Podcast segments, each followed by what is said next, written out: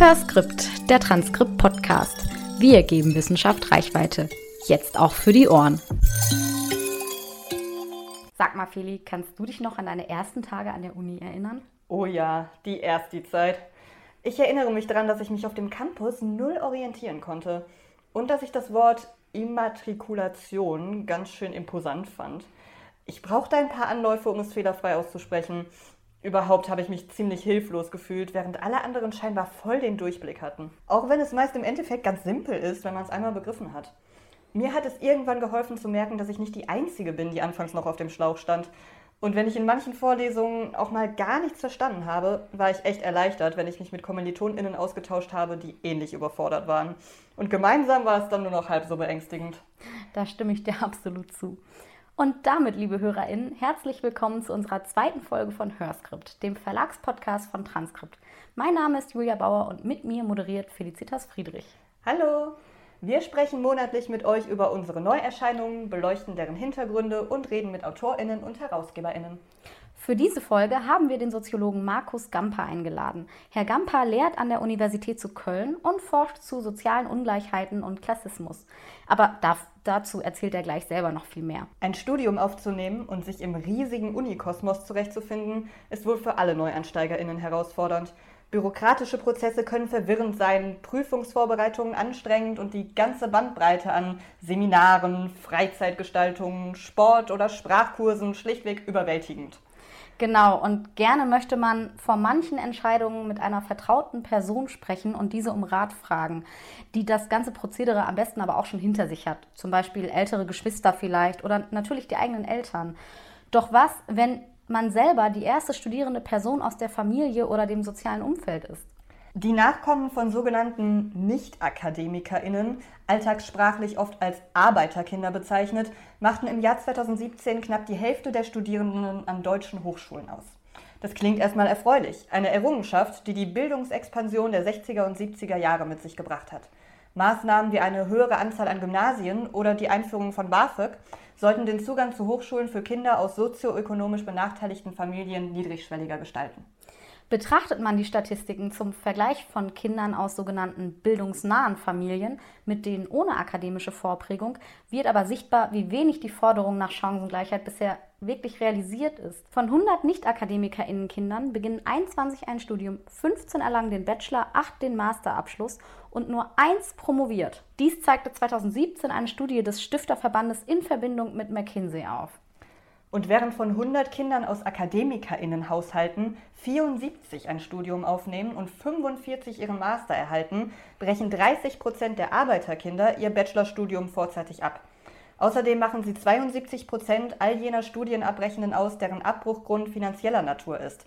Wenn Kinder aus AkademikerInnenfamilien abbrechen, spielen eher private Motive oder berufliche Alternativen eine Rolle. Die HerausgeberInnen unseres vor einem Jahr erschienenen Bandes Vom Arbeiterkind zur Professur haben mit ProfessorInnen unterschiedlicher Disziplinen gesprochen, die einen sogenannten Klassenübergang hinter sich haben.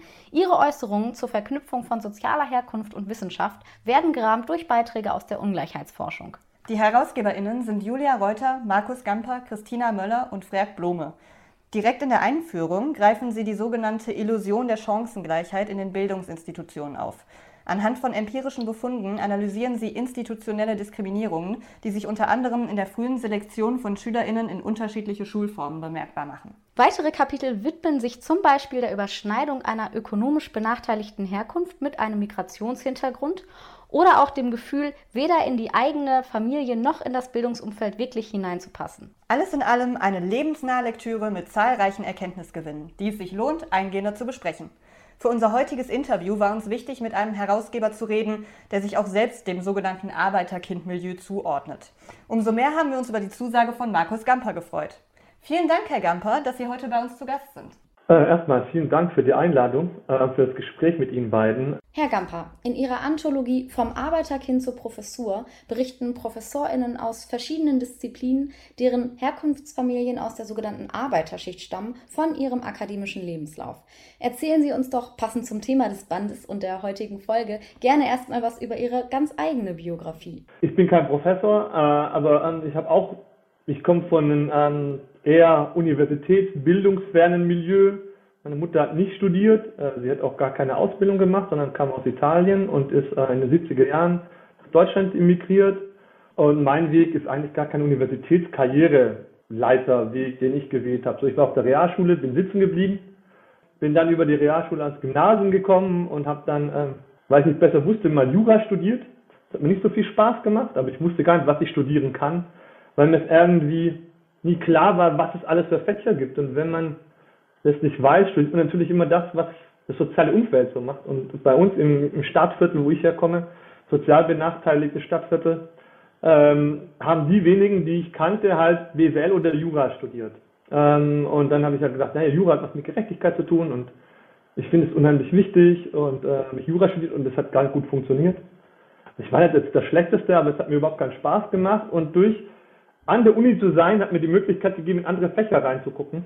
Dann habe ich mir Sozialpädagogik angeguckt in Tübingen und habe dann angefangen, Sozialpädagogik nebenbei zu studieren und das und dann bin ich halt von Tübingen nach Trier gegangen und habe dort dann Erziehungswissenschaften studiert.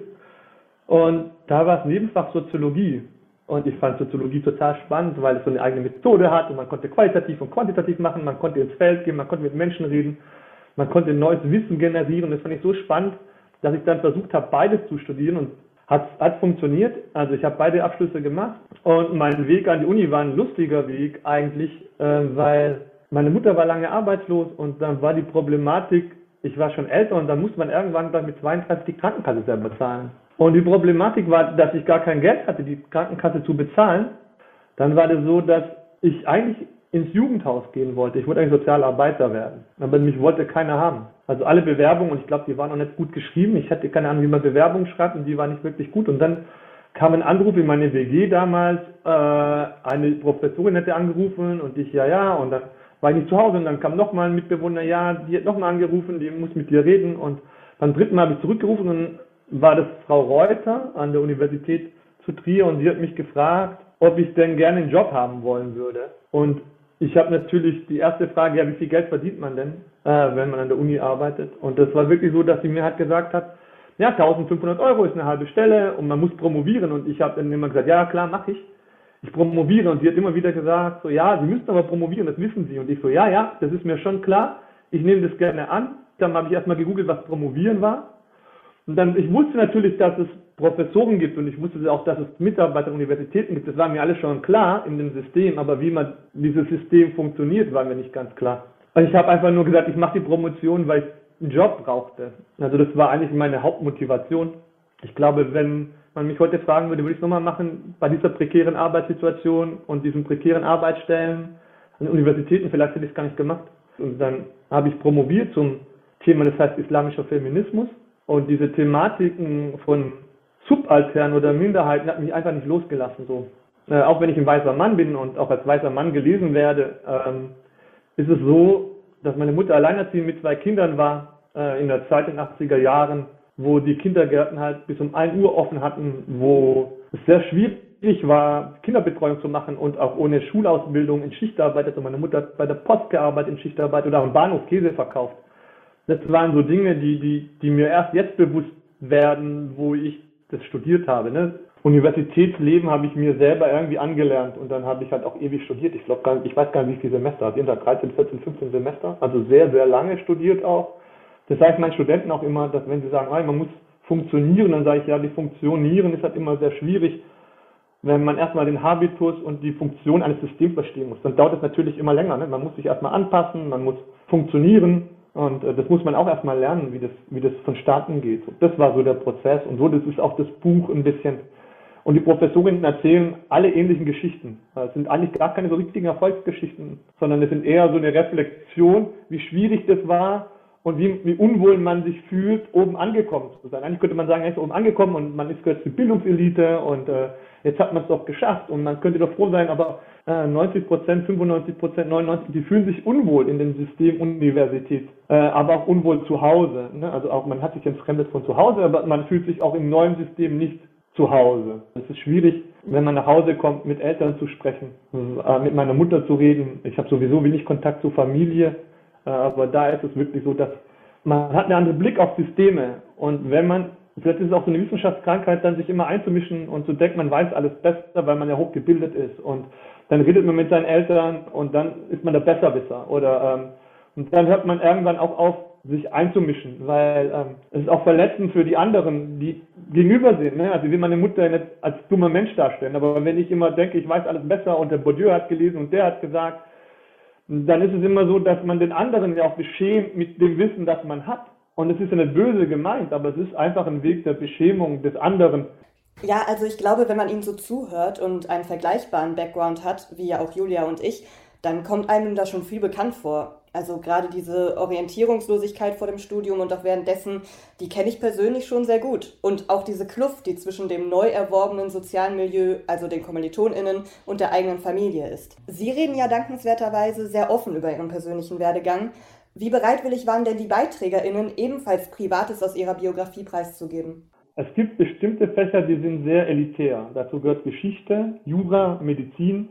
Die sind sehr elitäre Fächer. Und die Professorinnen zu bekommen, war so, dass ich einen Freund angerufen habe, der Jura, Professor für Jura ist.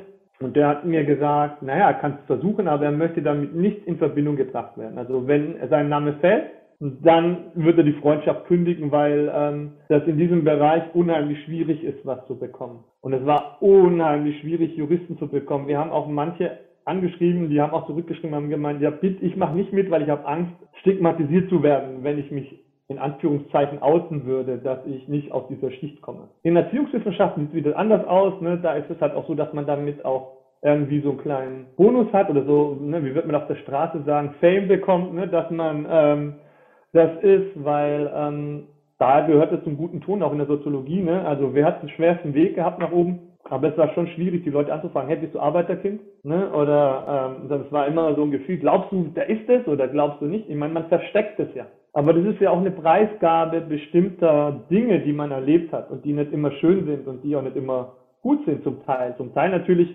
habe ich Dinge mit, bringe ich mit, die ich, glaube ich, ohne Sozialisation nie erreicht hätte. Ne? Also sehr frühe Selbstständigkeit, ne? ähm, Arbeitsmoral, also ich musste immer für meine Sachen arbeiten. Aber es war unheimlich schwierig, ähm, Leute zu finden, die ihre Biografie offenlegen, weil wir es natürlich auch nicht anonymisiert haben. Ne? Also wir haben ja Fotos hineingenommen und die Leute sind stigmatisierbar.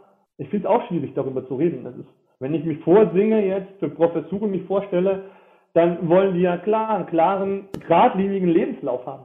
Die Junior-Professuren sind sau elitär. Also wenn ich dort, da hätte ich keine Chance gehabt. In meinem ganzen Leben hätte mich niemand auf eine Junior-Professur gesetzt. Ich bin sitzen geblieben, habe zu lange studiert, ich wäre viel zu alt gewesen, um mich überhaupt auf eine Junior-Professur zu bewerben. Und wenn man die Statistiken guckt, von ähm, universitätsfernen Bildungsschichten, die studieren, First Generation Students, die brauchen viel länger, die brechen früher ab. Also von 100 Nicht-Akademiker-Kindern schaffen gerade mal acht, also einen Masterabschluss. Das sind 45 bei Nicht-Akademiker-Kindern. Ne? Also es ist ein großer Unterschied. Einer oder zwei oder drei, also unterschiedliche Statistiken promoviert und bei Akademikerkindern sind es zehn. Also da gibt es riesen Lücken. Neben der Angst vor Stigmatisierung spielt aber natürlich auch das Thema Finanzierung eine große Rolle. BAföG sollte eigentlich für mehr Chancengleichheit sorgen und Studierende entlasten. Die Realität sieht meiner Meinung nach aber leider ganz anders aus, denn ich kenne das auch noch aus meiner eigenen Studiezeit. Die Hürden auf dem Weg zum Erhalt des BAföGs sind wirklich enorm. Und alleine den Antrag auszufüllen stellt eine Herausforderung dar und auch die Voraussetzungen sind fernab jeder Realität. Ich hatte gar kein BAföG, ich wusste gar nicht, dass es es gibt. Und ich habe nie BAföG gekriegt. Ich habe mein ganzes Leben das Studium mit Arbeit finanziert. Also es gab, ich war Hilfskraft, dann habe ich am Band gearbeitet, bei Mercedes habe Motoren zusammengeschraubt. Ich habe im Sommerferien im Schwimmbädern gearbeitet. So ich habe mein Studium immer irgendwie finanzieren müssen. Und Kindergeld natürlich, ne? Und so, das habe ich natürlich gekriegt. Aber ich glaube, Köln oder, oder andere Städte wie München, ich glaube, das hätte ich nicht studieren können, weil es einfach zu teuer gewesen wäre, da überhaupt zu leben. So, ne? Klar, und das BAföG ist viel zu niedrig. Also, äh, also das System funktioniert so nicht. Also auch die Aufteilung der Gelder, also dass Kindergärten Geld kosten, äh, hier in Köln. Ne? Und äh, eigentlich muss die Grundversorgung gesichert sein, so, ne? dass man sagt, okay, umso höher man steigt im Bildungssystem, umso mehr muss der Privatanteil werden und am Anfang muss der Staat alles übernehmen. So. Darum gibt es auch so wenig, die Master machen. Die meisten machen auch ganz kurz vielleicht dazu ist, darum studieren auch viele Arbeiter, also kind, sogenannte Arbeiterkinder. Ne? Da muss man aufpassen, was man da drunter zählt. Ja, oder universitätsferne Milieus, vielleicht ist das ein besser Begriff, oder First Generation Students, wie es in England bezeichnet wird, ähm, ne, dass, dass die halt auch Fächer studieren, wo sicher ist, so Lehramt oder, ne, also wo, wo man weiß, es ist sicher und die gehen gern an FHs, da ist es kürzer, also Studiengänge, die kürzer sind, wo einen Praxisbezug haben, ne, da, da finden sie halt mehr äh, sogenannte First Generation Students als in anderen Fächern so. Was mich im Studium oft belastet hat, war das Gefühl, dass dieser Kosmos Uni auch sprachlich so weit entfernt war von dem, was ich von zu Hause gewohnt war. Wenn zum Beispiel Fachtermini verwendet wurden, die ich erst nachschlagen musste und nicht auf Anhieb verstand, oder auch wenn meine KommilitonInnen ganz selbstverständlich immer wieder die Namen bedeutender WissenschaftlerInnen einstreuten, die ich gar nicht kannte. Ich hatte oft Angst, dass man mir anmerkt, dass ich mich unwohl fühle in diesem Duktus und dass es aufgesetzt wirkt, wenn ich versuche, ihn nachzuahmen. Gerade in den Geisteswissenschaften kam das gehäuft vor. Aber auch in den Sozialwissenschaften, ne? Sie haben ja Fachbegriffe wie Illusio, Sozialkapital, ne? wenn Sie Bourdieu oder andere nehmen. Klar, ich habe mich dumm gefühlt, ganz ehrlich so. Ich hatte am Anfang total Angst. Ich meine, wenn Sie in ein Seminar kommen, wo der Dozent, bei mir war das so, ja, wir machen heute Bourdieu und wer hat Bourdieu schon gelesen und Bourdieu ist wichtig, wer Bourdieu nicht versteht, der so wie kann gleich gehen und ich habe mir meine Kommilitoninnen angeguckt und habe gemeint, oh Mann, die wissen das schon alle und ich habe gar keine Ahnung, wer Bourdieu ist, ich weiß gar nicht, was Sozialkapital ist. Jetzt habe ich mir geschworen oder habe mir vorgenommen, das System anders zu verstehen. Also ich, ich finde, ich mag Bourdieu, auch wenn er so unheimlich kompliziert schreibt und der unheimlich schwer zu lesen ist. Aber, aber was ich an Bourdieu mein, finde oder was ich gut finde, ist, das System ist zuständig fürs Individuum. Ich sage meinen Studenten immer, wenn ihr es nicht versteht, ist meine Schuld. Denn wenn ihr es verstehen würdet, dann würdet ihr auf meinem Platz sitzen und nicht auf eurem Platz sitzen. So meine Aufgabe ist, euch Bourdieu so zu beizubringen oder andere Sachen, dass ihr es versteht. Und wenn ihr es nicht versteht, dann fragt mich, weil das ist meine Schuld, dass ihr es nicht versteht. Kein Mensch, also ist meine Einstellung klar, Dummheit ist ein doofes Begriff sowieso, aber ich glaube, dass das Lernen an Universitäten auch elitär ist so. Und man muss wegkommen in vielen Fächern und nicht bei allen Dozierenden, muss aufpassen. Aber es ist halt schon eine elitäre Einrichtung. Dafür wurde sie gegründet. Ne? Also die Geschichte der Universität ist eine elitäre Geschichte. Und äh, man sieht es immer noch an den Anteilen von Frauen mit 25 Prozent nur an Professoren, an Arbeiterkinder mit 10 Prozent. Das ist eine elitäre Geschichte. Und die Sprache bleibt elitär. Und ich fühle mich auch unwohl. Klar, auf Tagungen weiß ich, so Smalltalks fallen mir immer noch schwer. Es ist nicht so, dass es mir nicht schwer fällt. Ähm, mein Musikgeschmack ist Hip-Hop. Ich kann über Beethoven nicht reden und es interessiert mich auch nicht die Bohne, äh, muss ich sagen. Äh, klar, die Politik interessiert mich, ich kann viel über Politik reden, das sind Sachen, die mich schon immer interessiert, Ungleichheit, klar. Aber Musikgeschmack, so Smalltalks, die nicht mit Universität zu tun haben, das fällt mir schwer. Und gerade deshalb sollte es eigentlich das Ziel wissenschaftlicher Literatur sein, zugänglicher geschrieben zu sein, um diese Barrieren, die Sie gerade geschildert haben, abzubauen. Gerade wenn es, wie in Ihrem Band, unter anderem um eben diese Problematik geht. Als zum Arbeiterkind zur Professur, da sind ja die Biografien sehr schöne Geschichten. Man kann die, die 6, 19 Geschichten sehr schön runterlesen und, und, und, aber ich glaube, also aus meiner Schicht, aus der ich stamme, der würde keiner das Buch lesen. Das ist jetzt, wenn ich das wieder sage, ist so beleidigend, ne? Und das ist total schlimm, das zu sagen, aber weil das total meiner Familie Unrecht tut. So, das ist halt nicht ihre Literatur und das ist okay. Genau wie Beethoven nicht meine Musik ist, ist halt das ist ihre ihre Literatur hat nicht Wissenschaftsliteratur. Das ist total okay. Wer sagt, dass sie super gut ist? Ähm, aber das ist genau das Ding so, ne, dass, dass meine, meine Mutter glaube ich, kein Buch von mir gelesen und was auch nicht, nicht ihre Schuld ist, sondern meine Schuld des Schreibens ist das. Das ist nicht meine Mutter Schuld, sondern meine Schuld, wie ich schreibe oder wie ich schreiben muss, um im Feld akzeptiert zu werden. Tue ich das nicht, dann, gibt, dann ist man halt weniger akzeptiert, dann ist ein Popwissenschaftler oder man ist, die Wissenschaft gibt bestimmte Stil, Stil die Illusion zu folgen, muss man halt so folgen. Sonst hatten wir keinen Erfolg. Auf der anderen Seite ist es halt die Wissenschaft zum großen Teil, wirklich großen Teil nicht für die Schicht gemacht, auf der ich stamme, so. Der Titel Vom Arbeiterkind zur Professur suggeriert ja bereits, dass es um sogenannte Aufsteigergeschichten geht. Der Beiträger Christoph Butterwegge betont im Buch, dass viele Menschen an die Utopie des Bildungsaufstiegs glauben. Das Narrativ des Außenseiters, der sich von ganz unten nach ganz oben durchkämpft, wird nahezu romantisiert.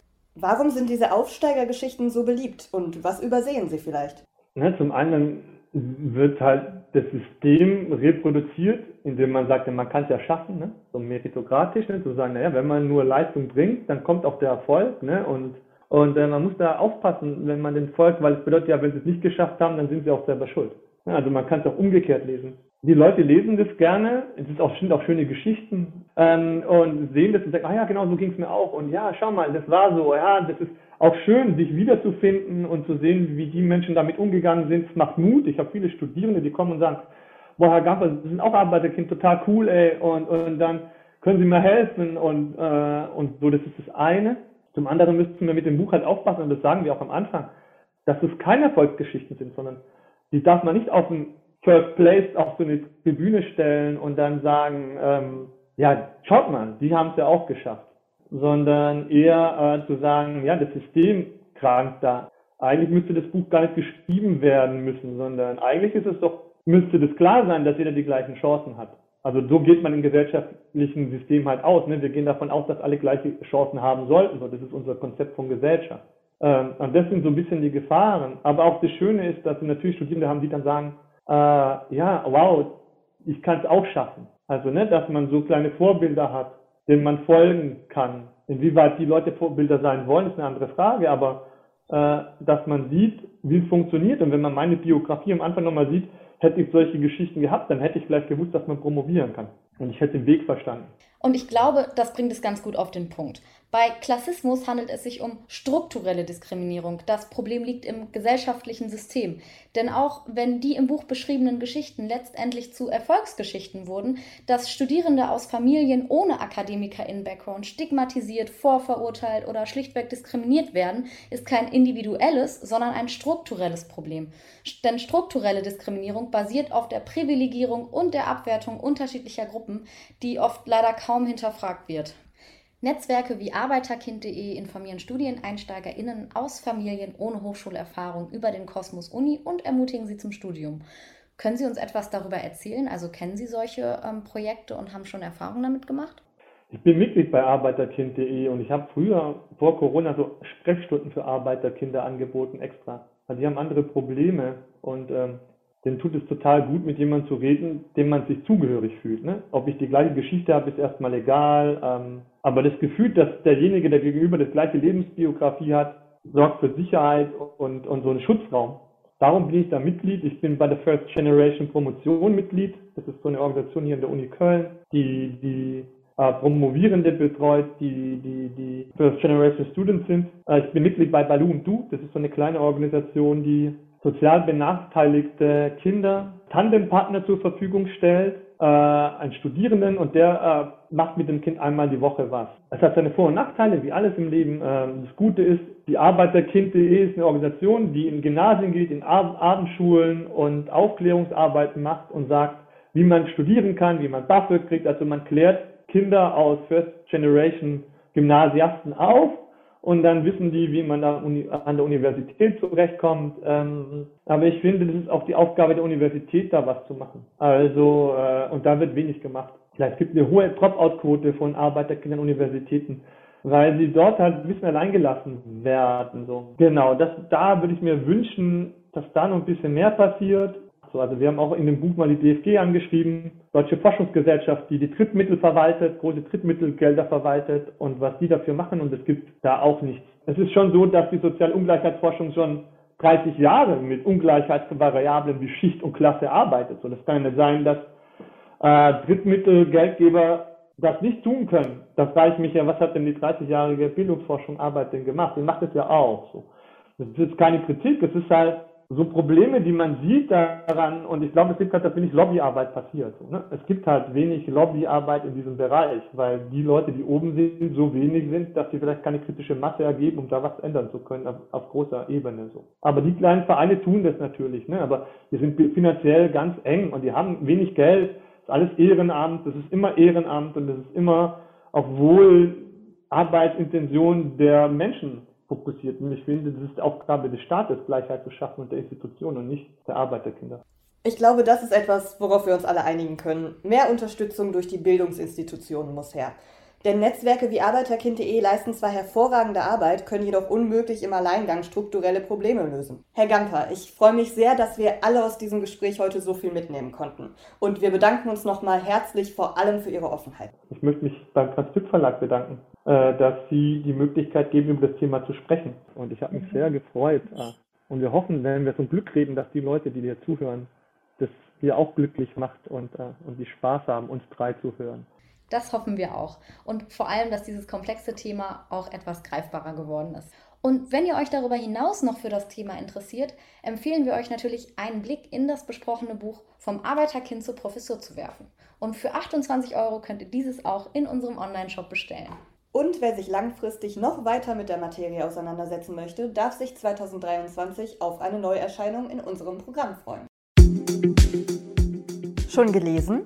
Das gehört ins Bücherregal. Denn ab sofort stellen wir euch in dieser Kategorie, schon gelesen, Transkripttitel vor, die sich ebenfalls mit dem besprochenen Thema beschäftigen oder die wir aus anderen Gründen empfehlen. Und heute präsentieren wir dort den für nächstes Jahr geplanten neuen Band von Markus Gamper und Annette Kupfer, das Studienbuch Klassismus. Mit Herrn Gamper haben wir natürlich auch darüber gesprochen, wie dieses Buch entstanden ist und was uns bei der Lektüre erwartet. Das Buch kommt irgendwie aus diesem vom Arbeiterkind zur Professur da dieser Begriff des Klassismus bei uns immer aufgetaucht ist und wir gedacht haben, naja, der Begriff passt hier sehr gut und dann haben wir halt recherchiert und, und, es gibt halt sehr wenig zu diesem Thema. Es gibt wirklich sehr wenig Einführungsbücher. Herr Kemper hat was geschrieben, ne? Und Baron und es gibt schon einige Sachen. Aber so ein allgemeines Werk aus so theoretischer Perspektive in Anlehnung an Bourdieu und andere gibt es nicht. Und wir haben uns an äh, die Annette Kupfer von der Uni Dresden die hat auch Arbeiterkind Hintergrund und, und dann haben wir uns überlegt, lass uns doch diese Theorie, also dieses Konzept des Klassismus mal theoretisch einbinden. Also wie kann man Klassismus denn fassen theoretisch? Ne? Und dann haben wir uns halt überlegt, na, wir lehnen das an die Klassentheorien an. Was gibt es für Klassentheorien?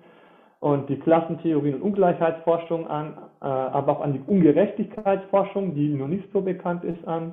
Und natürlich an die Stigmatisierungstheorie von Goffman und Vorurteile und dann schauen wir uns bestimmte Felder an, in denen man Klassismus findet. Ne? Wir haben jetzt Bildung gemacht, ne? mit unserem Buch oder in unserem Diskurs hier gerade, das Bildungssystem angeschaut. Wir schauen uns zum Beispiel Architektur. Architektur kann klassistisch sein. Äh, Defense Architecture wo bestimmte Bänke in freien Räumen äh, so gestaltet sind, dass Obdachlose nicht drauf liegen können, zum Beispiel. Wir schauen uns politische Systeme an. Ne? Ähm, äh, der Bundestag kann man reingucken, das ist ja auch sehr elitär. Und wir schauen uns verschiedene Felder an, Arbeit, Wohnen und versuchen Studien aufzuzählen, in dem Klassismus vorzufinden ist. Vielleicht wird der Begriff auch nicht genannt und wir wollten den Begriff vielleicht ein bisschen stärker in die Soziologie noch einbinden, weil er ja noch nicht so stark vorgefunden wird, wie zum Beispiel Sexismus oder Rassismus. Annette Kupfer und Markus Gamper zeigen hier Schwerpunkte der Klassismusforschung auf und skizzieren die Herausforderungen bezüglich einer kritischen Begriffsbestimmung. Im Fokus stehen unter anderem die Phänomene Bildungsbenachteiligung, Kapitalismuskritik und die Frage nach sozialer Gerechtigkeit.